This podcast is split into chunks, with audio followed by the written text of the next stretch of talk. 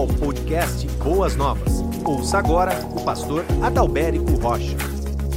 Quero desejar a graça e a paz de Cristo Jesus, o nosso Senhor, a cada um de vocês. Você está preparado para a batalha espiritual?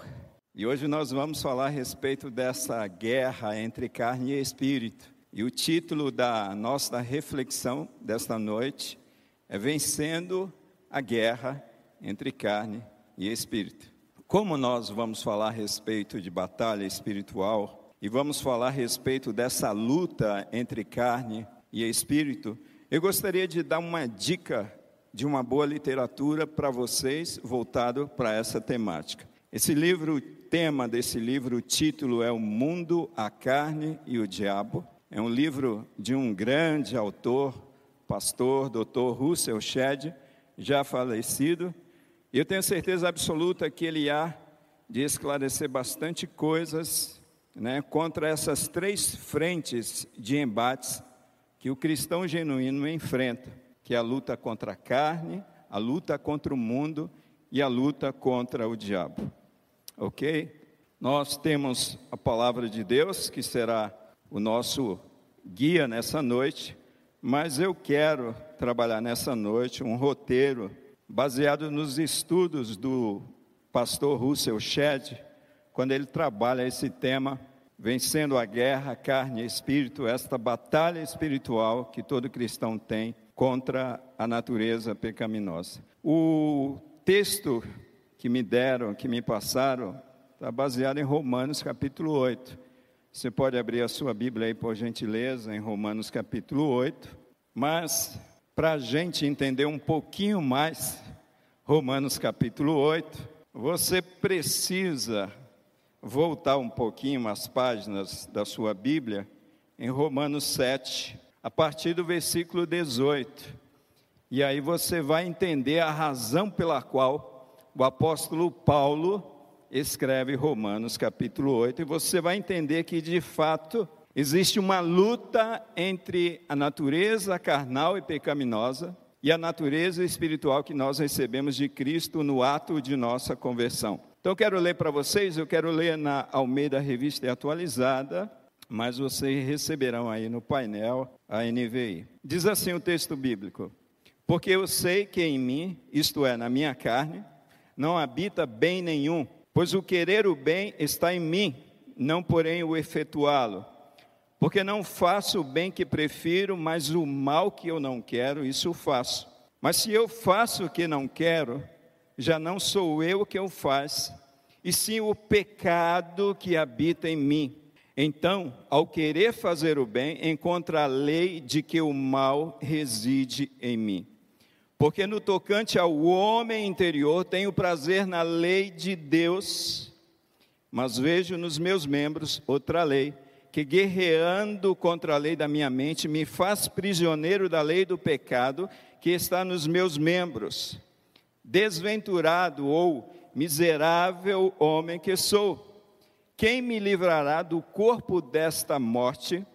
Graças a Deus por Jesus Cristo, nosso Senhor, de maneira que eu, de mim mesmo, com a mente, sou escravo da lei de Deus, mas segundo a carne, da lei do pecado. E o texto segue em Romanos capítulo 8, quando diz assim: Agora, pois, já nenhuma condenação há para os que estão em Cristo Jesus, porque a lei do Espírito da vida em Cristo Jesus te livrou da lei do pecado e da morte. Porquanto que for impossível a lei no que estava enferma pela carne, isso fez Deus enviando o seu próprio Filho em semelhança de carne pecaminosa, e no tocante ao pecado, e com efeito condenou Deus na carne o pecado, a fim de que o preceito da lei se cumprisse em nós, que não andamos segundo a carne, mas segundo o Espírito. Porque os que se inclinam para a carne cogitam das coisas da carne, mas os que se inclinam para o Espírito, das coisas do Espírito. Porque o pendor da carne dá para a morte, mas o do espírito para a vida e paz.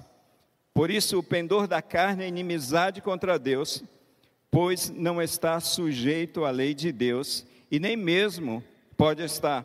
Portanto, os que estão na carne não podem agradar a Deus. Vós, porém, não estáis na carne, mas no Espírito.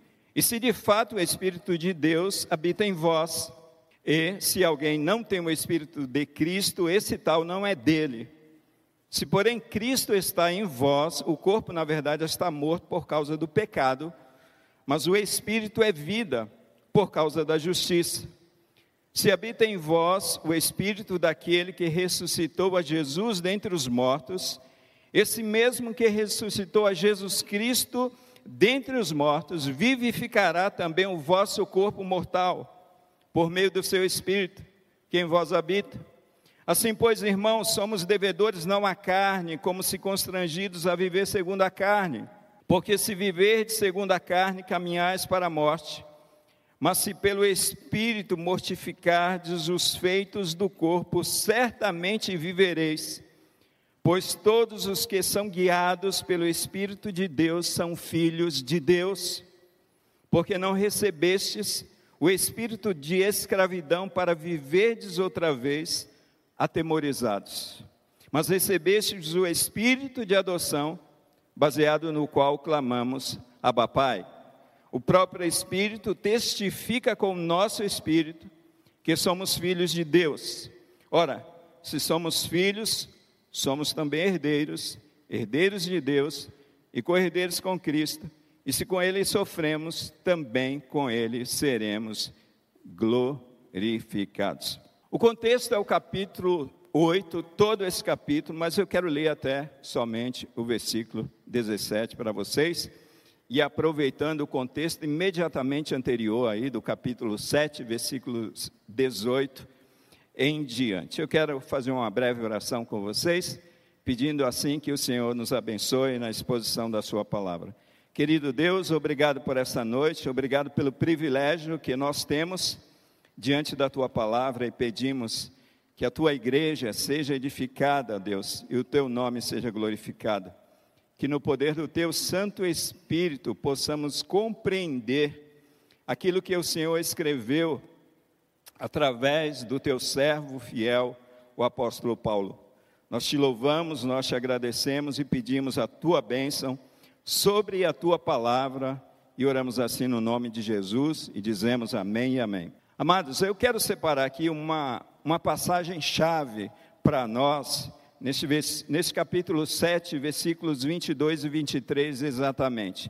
Lembrando ao coração de vocês aquilo que o apóstolo Paulo fala antes de escrever o capítulo 8. Ele diz assim: ó, porque no tocante ao homem interior, eu tenho prazer na lei de Deus, mas eu vejo nos meus membros outra lei guerreando contra a lei da minha mente, me faz prisioneiro da lei do pecado que está nos meus membros. O apóstolo Paulo, antes de escrever o capítulo 8 de Romanos, ele está falando desta luta que o crente enfrenta, dessa luta interior que o cristão genuíno e verdadeiro enfrenta, a luta da carne contra o espírito, ou seja, a luta de uma natureza caída e pecaminosa contra o poder de Deus que está na vida do cristão. E dentre todo o capítulo 8, eu gostaria de destacar um versículo muito chave, muito importante, para a gente compreender como nós vencemos essa luta contra essa natureza pecaminosa que conspira contra as nossas vidas e que depõe essa natureza pecaminosa, ela depõe contra o reino de Deus e contra o evangelho de Cristo. Então, no capítulo 8, nós podemos destacar o versículo 11 que diz assim: Se habita em vós o espírito daquele que ressuscitou a Jesus dentre os mortos, esse mesmo, ou seja, esse Espírito Santo que ressuscitou Jesus Cristo ou Cristo Jesus dentre os mortos, vivificará também o vosso corpo mortal por meio do seu espírito que em vós habita. E nós precisamos entender perfeitamente o que Paulo está querendo dizer neste versículo 11 aqui para nós. Irmãos, nós precisamos entender que a graça de Cristo Jesus, ela não é somente uma graça salvadora. Nós precisamos entender que a graça de Cristo Jesus, que um dia alcançou de uma maneira sobrenatural as nossas vidas, essa graça ela nos capacita a mortificarmos os nossos pecados, a não sermos dominados mais pela nossa natureza pecaminosa. Olha que maravilha. Jesus, ele então, ele não somente Jesus nos liberta da culpa dos nossos pecados, Jesus ele nos liberta da consequência dos nossos pecados, que é morte, tanto física quanto morte espiritual, separação eterna de Deus. Através da sua morte e ressurreição, Jesus realiza essa obra em nossas vidas.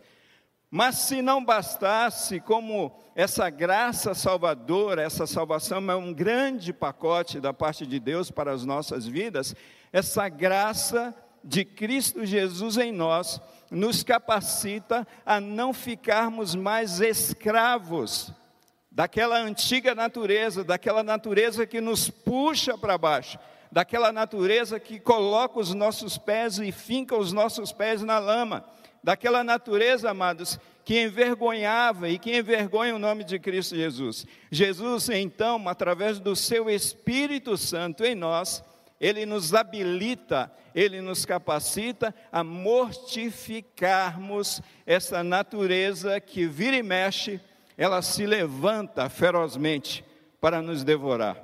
Muito bem, o apóstolo Paulo diz que este Espírito que vivificou o corpo de Cristo na morte, este mesmo Espírito Santo, amados, ele vivificará os nossos corpos. Paulo não está falando aqui da ressurreição dos mortos. Paulo está falando de um tempo real, de um tempo presente. Lembrem-se que ele fala no capítulo 7 a respeito da incapacidade que ele, homem, tem de vencer o pecado e que este pecado só é possível vencer mediante a intervenção do Espírito Santo que está em cada um de nós, amados. Desde aquele momento onde nós ouvimos a palavra de Deus, o evangelho da nossa salvação e tendo crido em Cristo, nós fomos, segundo a palavra de Deus, selados com o Espírito Santo da promessa. Olha que maravilha, queridos. Então, quando eu olho para essa passagem, quando eu olho para todo o capítulo 8 de Romanos, eu entendo que nós não precisamos mais sermos escravos do pecado. Não precisamos mais ficarmos debaixo da servidão, do domínio do pecado, porque Jesus Cristo, ele nos deu um espírito vivificante, um espírito que mortifica todas as obras mortas do pecado que habitava em nós antes de Cristo. Tendo dito isto, eu preciso definir aqui esses termos: carne e espírito. A carne se refere à natureza pecaminosa recebida de Adão. É aquela herança adâmica que nós temos que nos inclina a fazer o mal desde o momento da nossa concepção. Lembrando daquilo que Davi escreveu no livro de Salmos: Em pecado eu fui gerado, e em pecado me concebeu a minha mãe. Paulo ainda nos fala que todos pecaram, ou seja, nós recebemos essa herança adâmica, esse desejo que está em nós de fazer o mal, amados. Isso que é carne, não é o teu corpo, mas a natureza pecaminosa que Paulo chama de carne.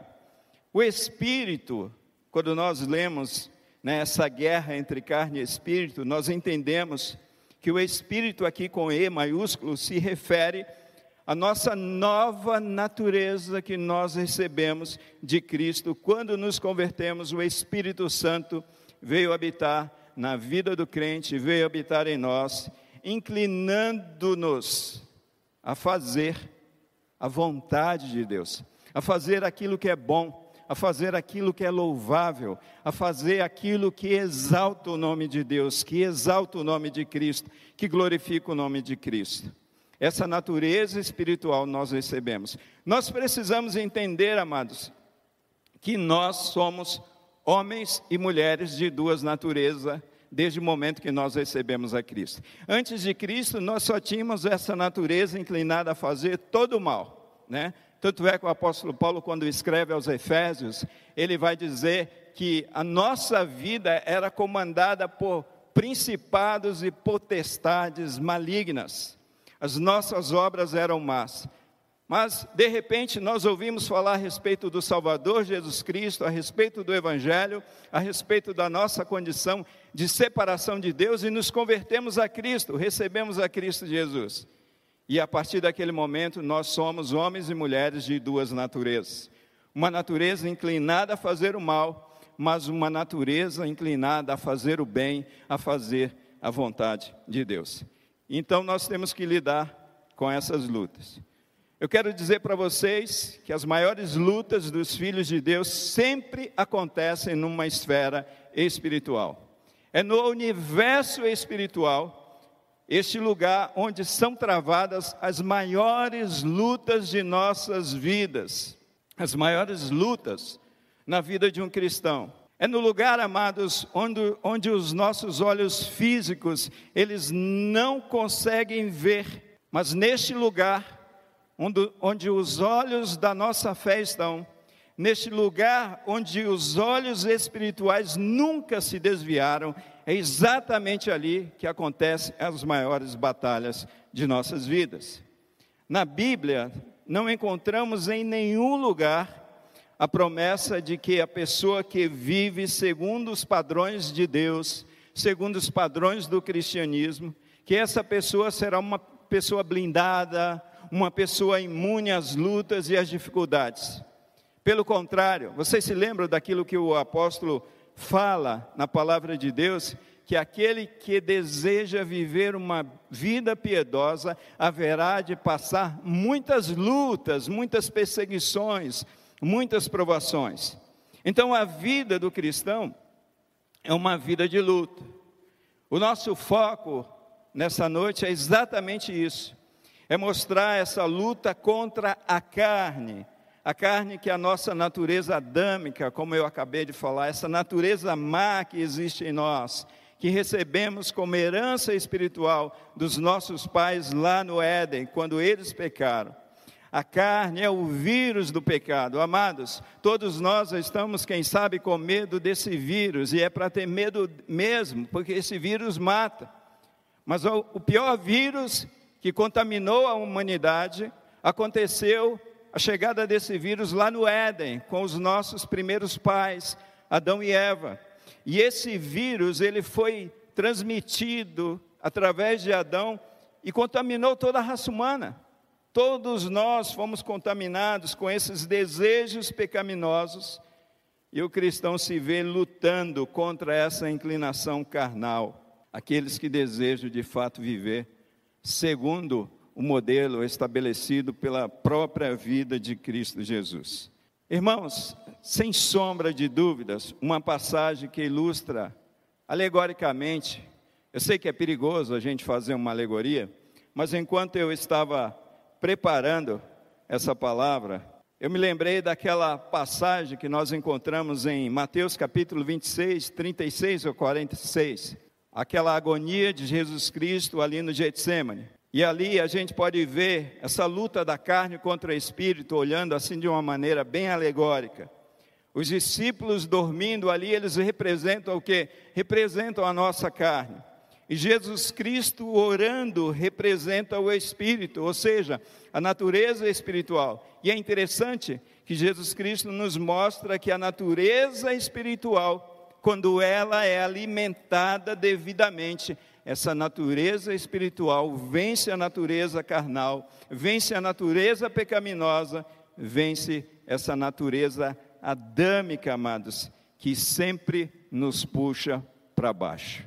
Com toda certeza, vocês têm ouvido falar muito ao longo da caminhada de vocês com Cristo a respeito da santificação.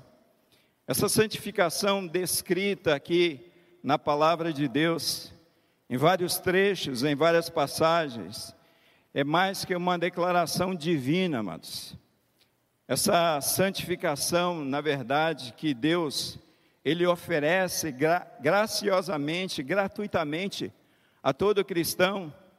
Essa santificação ela só é conquistada a partir do momento, a partir dessa luta, desse embate entre a carne e o espírito, ou o espírito e a carne. É à medida que essa nova natureza espiritual que nós recebemos de Cristo combate essa natureza pecaminosa que nós vamos crescendo em santificação à estatura do Filho de Deus, que é Cristo Jesus. Olhando para essas questões dessa luta entre carne e espírito, nós precisamos fazer algumas considerações, ou melhor, trazer algumas características para a gente conhecer, pastor, mas como que é essa natureza carnal, né? O pastor falou a respeito da carne, natureza pecaminosa. Amados, nós precisamos conhecer um pouquinho mais essa natureza. Essa natureza adâmica, essa natureza antiga, essa natureza do velho homem. E algumas características eu quero trabalhar aqui, segundo o autor, o Dr. Russell Shedd. Ele vai falar que a respeito da autojustificação. E o que é isso, pastor? A carne, natureza da carne, ela se auto-justifica. É a arte de cobrirmos o mau cheiro do pecado com as nossas desculpas. É a arte de cobrir o mau cheiro do nosso pecado com as nossas desculpas. E aqui eu quero ser bem prático com vocês, amados. Eu não quero discutir teologia, eu quero ser bem prático para a gente entender aqui. Será que nós oferecemos desculpas para o nosso pecado? Será que a gente co costuma cobrir o mau cheiro do nosso pecado? Isso é um fato. Por exemplo, alguém diz assim: Olha, eu furtei, pastor, porque eu estava desempregado. É alguém que está cobrindo o mau cheiro do seu pecado com uma desculpa. E parece uma desculpa razoável. Eu não queria ver minha família passar fome. Eu não gostaria de ver os meus filhos passarem fome.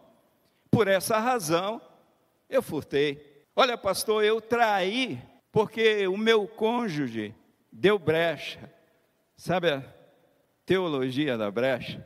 Então essa pessoa, ela arruma uma desculpa para cobrir, para abafar o seu pecado. Eu furei o farol porque eu estava atrasado e eu não podia perder o horário de bater o meu ponto. Por essa razão eu furei o farol. Eu xinguei, pastor, me perdoe, eu xinguei, mas eu xinguei porque eu fui ofendido injustamente. Então, essa autojustificação, amados, nós carregamos o tempo todo conosco e que mostra uma característica perigosa dessa natureza pecaminosa que habita em nós. Então, admitir o pecado, confessar o pecado, confessar a maldade, implorar perdão, são os passos que nós devemos ter, são passos imprescindíveis para que nós possamos renunciar a essa carnalidade e andar em direção à espiritualidade. Uma segunda característica dessa natureza pecaminosa é prazer na falha dos irmãos ou prazer na falha dos outros. E o que é isso? É aquele gosto perverso que muitos de nós temos de receber notícias que o outro falhou, que o outro caiu, que o outro pecou. Isso está nessa natureza adâmica, amados. Por exemplo, quando eu ligo a televisão em noticiários, me parece que eu vejo o tempo todo algumas emissoras e algumas pessoas torcendo pelo fracasso dos nossos governantes. Eu não sei se é só eu que tenho essa impressão, ou você que vê algumas emissoras têm essa impressão. O que é isso? Nada mais, nada menos do que uma característica dessa natureza pecaminosa que torce pelo fracasso do outro, que se alegra com o afundamento do outro. Isso revela essa natureza pecaminosa. Por exemplo, quando um pastor cai em adultério, em corrupção financeira, ou de repente escorrega num problema teológico, numa heresia. Essa natureza pecaminosa, ela se alegra com isso. Mas a nossa natureza espiritual chora com essa pessoa. A nossa natureza espiritual chora com esse pastor. Quando algum irmão, por exemplo, se envolve em algum tipo de pecado moral, alguém que aborta, alguém que adultera, alguém que se envolve numa fornicação, alguém que se envolve com drogas, com corrupção. Então, amados, essa característica é uma característica da natureza pecaminosa, esse se alegrar com a queda do outro. Então, é somente pelo Espírito Santo, pela luz do Espírito, que penetra e nos convence. A palavra de Deus diz que o Espírito Santo, ele nos convenceria do pecado. É somente através da ação do Espírito Santo em nós que podemos ter esperança e vencer a carne. Uma terceira característica dessa natureza pecaminosa é independência, individualismo e presunção. Quando eu ouço a respeito desses três termos, independência, individualismo e presunção, eu vou direto para o Éden. Não tem como. Isso está tão presente em nós, no nosso dia a dia, e esta é uma característica dessa carne que se levanta sua cabeça na autoavaliação. Eu me viro sozinho, eu não preciso do outro, eu não preciso de Deus. Não foi isso que Adão disse? Né? O diabo disse: Olha, vocês serão como Deus. O que significa dizer isso? Significa dizer que a partir de agora eu sou autossuficiente, eu não preciso de Deus. Isso, amados, o mundo está falando o tempo todo porque o mundo vive longe de Deus, se opõe a Deus. Mas infelizmente isso muitas vezes está acontecendo na vida do cristão. Quando nós olhamos para a Bíblia, por exemplo, o pecado de sanção diante dos filisteus, independência, individualismo e presunção. O pecado de Davi quando fez o censo do exército de Israel diante do inimigo. Ou seja, nós vamos vencer com o nosso contingente. A realização do censo, Davi estava mostrando que era independente, individualista e presunçoso. Olha o pecado em nós, olha essa característica do pecado. Foi o pecado de Pedro, amados, antes de negar Cristo Jesus por três vezes. Quando Jesus advertiu Pedro, Pedro falou: Mas imagina que isso vai acontecer comigo. Né? Pedro foi um autossuficiente. Pedro mostrou independência, Pedro mostrou individualismo, Pedro se mostrou presunçoso. Jesus diz em João capítulo 15, versículo 5, que sem Ele, sem Cristo Jesus, amados, nada, absolutamente nada nós podemos fazer. Olha só que diz J.I. Packer, ele escreve o livro, ele escreveu o livro O Caminho do Fraco, é o único caminho, e existe uma citação que o Dr. Russell Shedd coloca nesse livro, ele diz assim: olha, somente almas conscientes da própria fraqueza encostam no Senhor com peso suficiente para conseguir ficar firmemente em pé e andar em linha reta pelo poder da sua ressurreição. Dependência de Deus. A quarta característica dessa natureza ruim, carnal, pecaminosa, é a fuga da culpa. É o método pelo qual a carne evita as dores provindas da humilhação. Nós não vemos com bons olhos as nossas falhas. Você vê?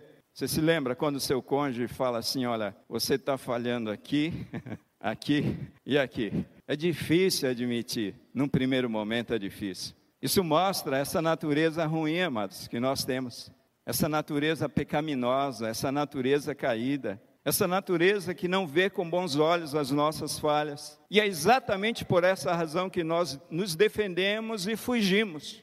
Simplesmente nós fugimos. Já vi muitos aconselhando-os fugirem de seus conselheiros. Quantos casos eu já atendi assim? Pessoas onde você identificava que o problema era uma questão de comportamento nocivo, inadequado, e você conseguia pontuar e fazer com que essas pessoas visualizassem o seu pecado. E quando essas pessoas visualizavam o seu pecado, simplesmente essas pessoas sumiam elas desa desapareciam. Por quê? Porque nós não conseguimos lidar, amados, com essas dores provindas da humilhação. E a palavra de Deus diz que a restauração, a exaltação, ela acontece na vida do cristão com a humilhação. O que é humilhação que a Bíblia tanto fala e que Tiago cita? A humilhação é quando o nosso pecado é revelado. E quando nós nos curvamos diante dessa revelação do nosso pecado, reconhecemos, pedimos perdão e mudamos a rota de nossa vida. Irmãos, a nossa carne, a nossa natureza pecaminosa, ela quer transferir a repreensão que pesa sobre a nossa alma, ela quer transferir para os nossos pais, ela quer transferir para as circunstâncias da vida, ela quer transferir para o outro, culpando qualquer outra pessoa. Por exemplo, Adão transferiu a sua culpa para quem? Foi a mulher. Adão, o que você fez? Foi a mulher que o Senhor me deu. Então a culpa é da mulher, mas a culpa também é do Senhor. Aí Deus vai e pergunta para Eva: mulher, o que você fez, mulher? Aí Eva fala assim: foi a serpente. Olha a transferência da culpa. Então, amados, a fuga da culpa, isso é uma característica dessa nossa natureza pecaminosa. Olha o teu filho pequeno quando faz uma arte errada lá na tua casa.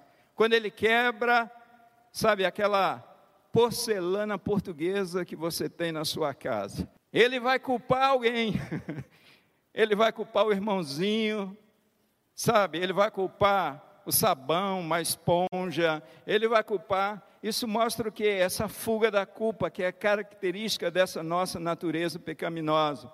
Então nós transferimos a nossa culpa para os nossos pais, para os nossos cônjuges, para os nossos filhos, para as nossas emoções. Por que você fez isso? Ah, eu estava abalado emocionalmente. Então a culpa é das, é, é das minhas emoções. Eu não sou culpado. Nós transferimos para os nossos chefes, nós transferimos para os nossos irmãos, nós transferimos para os nossos pastores. Irmão, por que você não foi no culto, não tem no, no culto? Ah, porque o pastor precisa melhorar no sermão dele. Então, essa fuga, amados, dessa culpa. Algumas pessoas, por exemplo, dizem assim: Ah, eu escorreguei na fidelidade porque meu pai era um cara muito mulherengo, sabe, pastor? Foi, foi por causa do meu pai. Eu faço trapaça nos meus negócios porque o governo é muito injusto, então não adianta a gente ser justo com esse governo. Sabe, eu não tenho sucesso profissional, é por causa do governo, é por causa do meu pai que não me estimulou, é por causa da minha família que sempre foi uma família sem cultura, é por isso, pastor. E eu já vi até algumas pessoas com sérios problemas na sexualidade, e você repreender essa pessoa e dizer: meu irmão, minha irmã, você precisa mudar, pastor, mas foi Deus que me fez assim. Já ouvi isso, irmãos? Foi Deus que me fez assim. Então, essa fuga da culpa, do reconhecimento, olha, eu sou pecador mesmo, eu preciso mudar. A gente sempre fica arrumando um culpado, alguém para pagar, alguém para nos justificar. Então, essa fuga da culpa é mais uma característica dessa natureza pecaminosa. A rebelião contra Deus, a inimizade contra Deus cria o desgosto humano por cultos, por oração, pregação, comunhão prolongada na presença do Senhor, amados.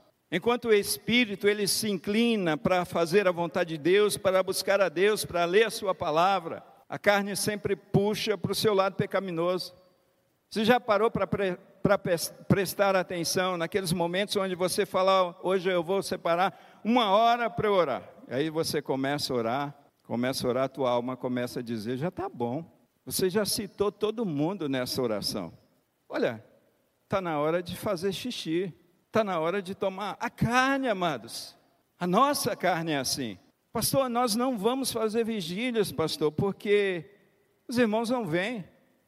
É a nossa carne, amados. Pede para o José orar, porque o João ele é muito demorado na oração dele.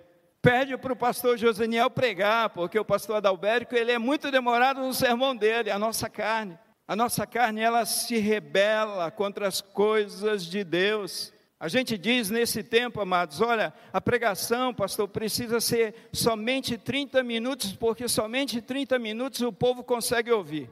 Já viu quanto tempo você passa nas redes sociais? Já viu quanto tempo essa juventude, esses adolescentes, eu tenho um em casa, eu sei disso, amados. Eles passam diante de um videogame, eles ficam horas, eles deixam de ir no banheiro fazer as suas necessidades básicas, eles deixam de comer no horário que deve comer, e eles ficam ali atentos, muitas vezes sem piscar. É a nossa carne, amados. É a nossa carne. Eu fico imaginando o apóstolo Paulo pregando nos dias de hoje, ele que estava pregando o sermão, e o sermão demorou tanto que o rapaz dormiu na janela e caiu, e caiu e morreu. Eu fico pensando algumas pessoas, a gente cantando, e o louvor se estende, o louvor se estende, e aí a gente diz assim: é muito tempo de pé cantando, né, pastor? A nossa natureza humana, pecaminosa e caída, amados. Que culto demorado, pastor. Olha, faltam seis minutos, você precisa terminar esse sermão.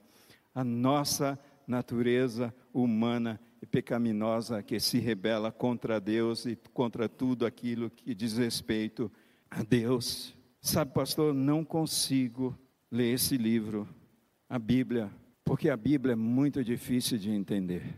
A nossa natureza pecaminosa que se rebela contra Deus.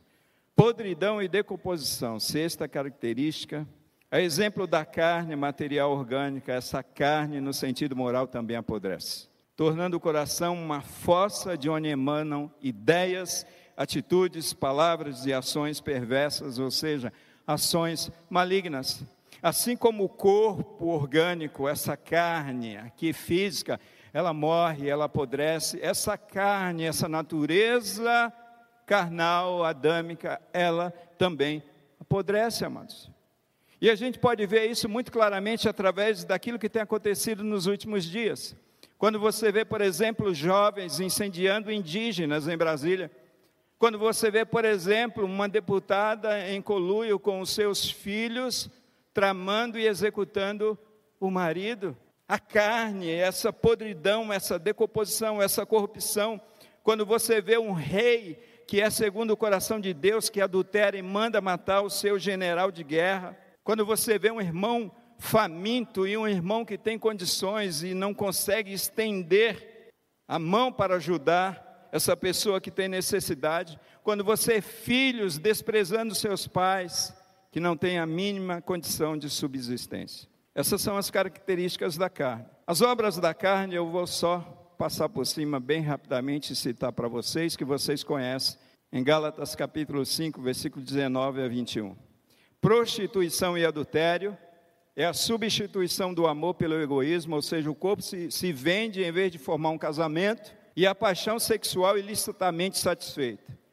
Paulo fala a respeito de impureza e lascívia, essa paixão lasciva, esse desejo maligno, são os pecados sexuais que não se limitam somente a atos, tá? a prostituição e ao, ao adultério, mas a carne também mostra a sua natureza ruim também nos pensamentos, nos desejos malignos que envolvem a sexualidade no coração de um homem. Idolatrias e feitiçarias. O homem caído, ele tem a tendência de mudar a glória do Deus incorruptível em tudo quanto é imagens e religiões falsas que existem nesse mundo. E Paulo vai falar a respeito de inimizades, porfias, ciúmes, iras, discórdias, dissensões, facções e invejas, amados. Tudo isso, todo esse pacote de iniquidade está na natureza que nós recebemos de Adão. E tem gente brincando com essa natureza pecaminosa que está nele. Agora, pastor, como nós devemos lutar para vencer a carne? Primeiro, nós precisamos conhecer o nosso inimigo. Nós conhecemos o nosso inimigo nessa noite? Conhecemos. Várias características foram elencadas aqui para vocês, mostrando o quanto a nossa natureza pecaminosa, a nossa natureza carnal, a nossa natureza adâmica, ela é ruim e ela é má. Uma segunda coisa que nós precisamos é ter convicção de que a carne é fraca, amados. A nossa carne é fraca. Paulo diz que ele não tem poder de lutar contra o pecado por si mesmo. E que a, a, a carne, ela é fraca em si mesma. A gente pode ver isso na vida de Pedro. Não, Senhor, não vou te trair. Pedro, baseado a sua força no poder da sua fraqueza, da sua carne fraca. Então nós precisamos entender que a nossa carne é fraca. Por essa razão, o apóstolo Paulo diz em Romanos capítulo 7: Ó desventurado homem que sou. Paulo vendo em si impossibilidades na sua carne. A carne é fraca. Você não vai vencer sozinho os vícios. Você não vai vencer sozinho os seus pecados. Por quê? Porque a carne é fraca. Terceiro, como lutar para vencer a carne? Nós precisamos ter boa consciência, amados. Boa consciência, o que significa isso? Significa dizer, amados, que Deus te deu uma consciência quando Ele te formou a consciência daquilo que é bom e a consciência daquilo que é mal, a consciência daquilo que é louvável, a consciência daquilo que é desprezível. Todo homem tem essa consciência dentro de si mesmo, independente se nasceu de novo ou se não nasceu de novo. E aí, quando entra, no nosso caso, nós que nascemos de novo, nós temos a consciência do Espírito Santo em nós. O Espírito que nos convence a respeito de atos pecaminosos que estão fazendo parte de nossa vida. E nós precisamos cultivar essa boa consciência. Mas sabe o que acontece? Muitas pessoas estão matando, matando esta consciência.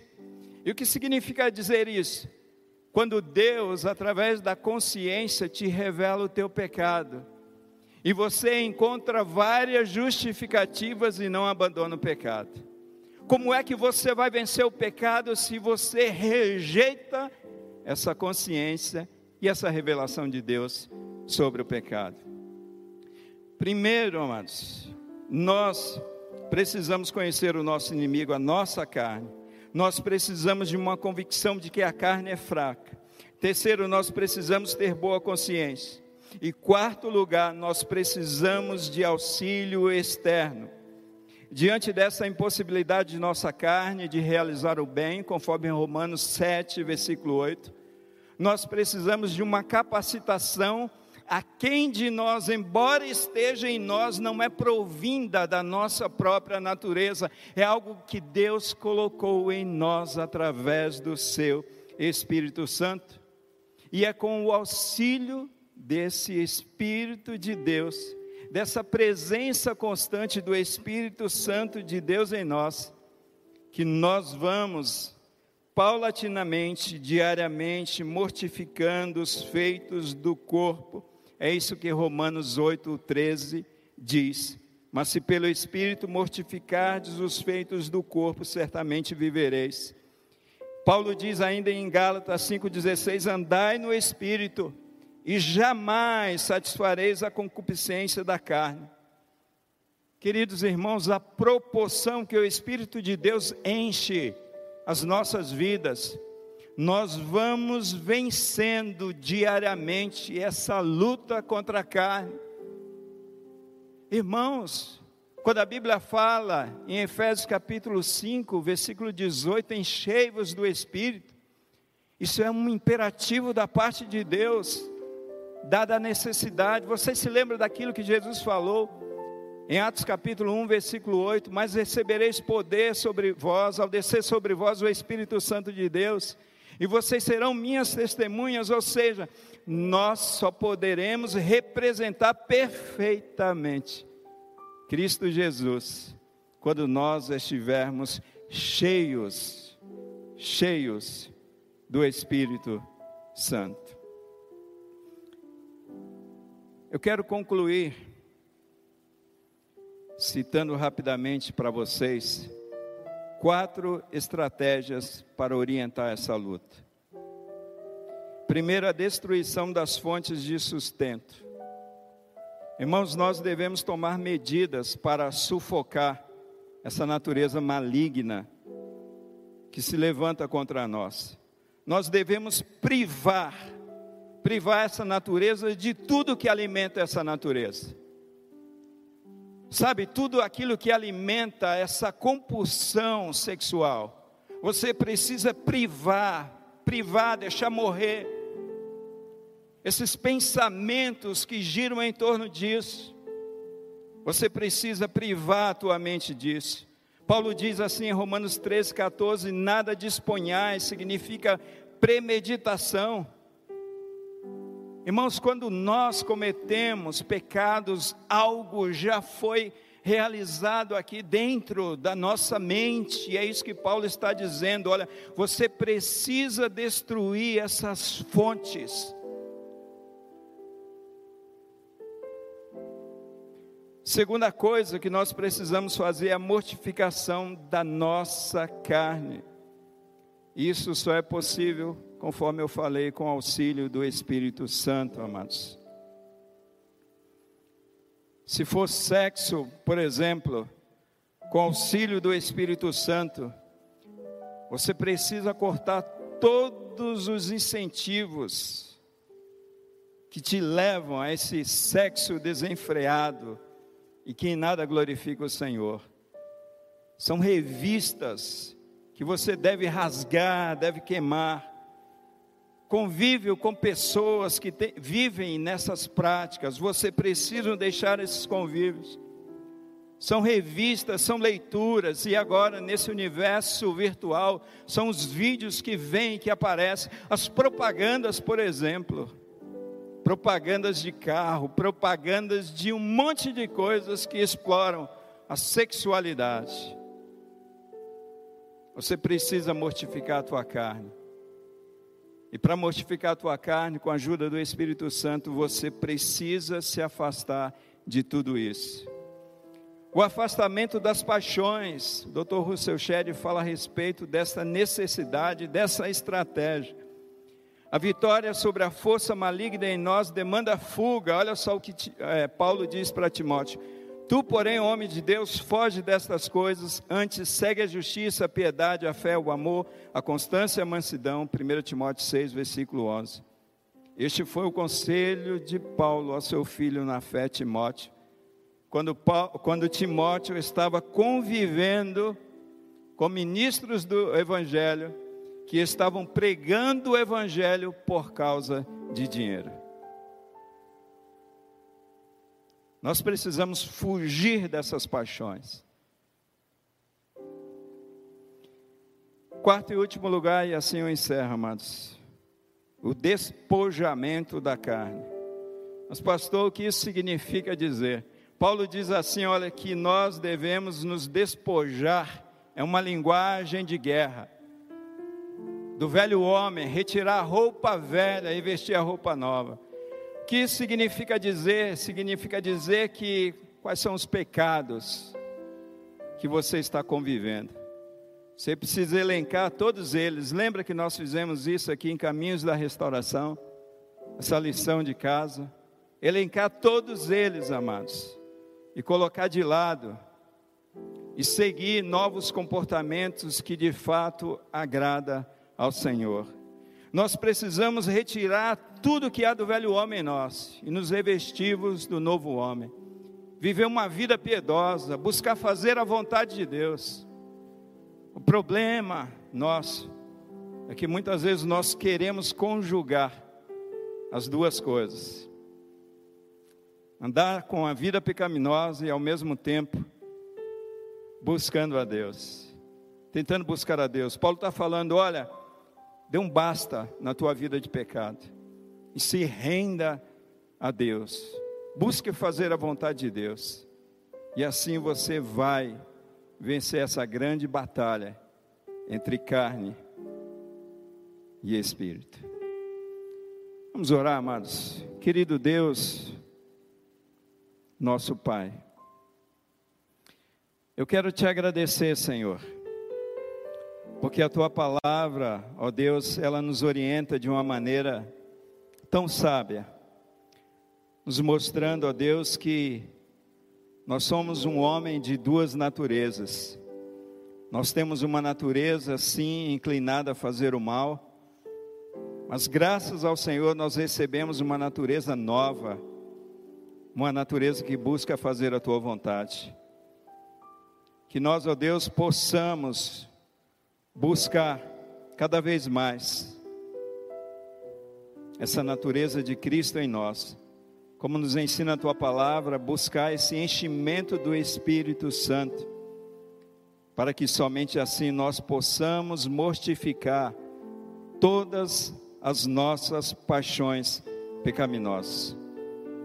Senhor Deus, se os teus filhos ainda estão sendo escravizados pelos seus pecados, que nesta noite, ó Pai, cada um deles possam confessar os seus pecados, se renderem a Ti em atitude de humilhação e buscar esse enchimento da presença de Deus que nos ajuda de fato a vencer essa batalha contra a nossa natureza pecaminosa.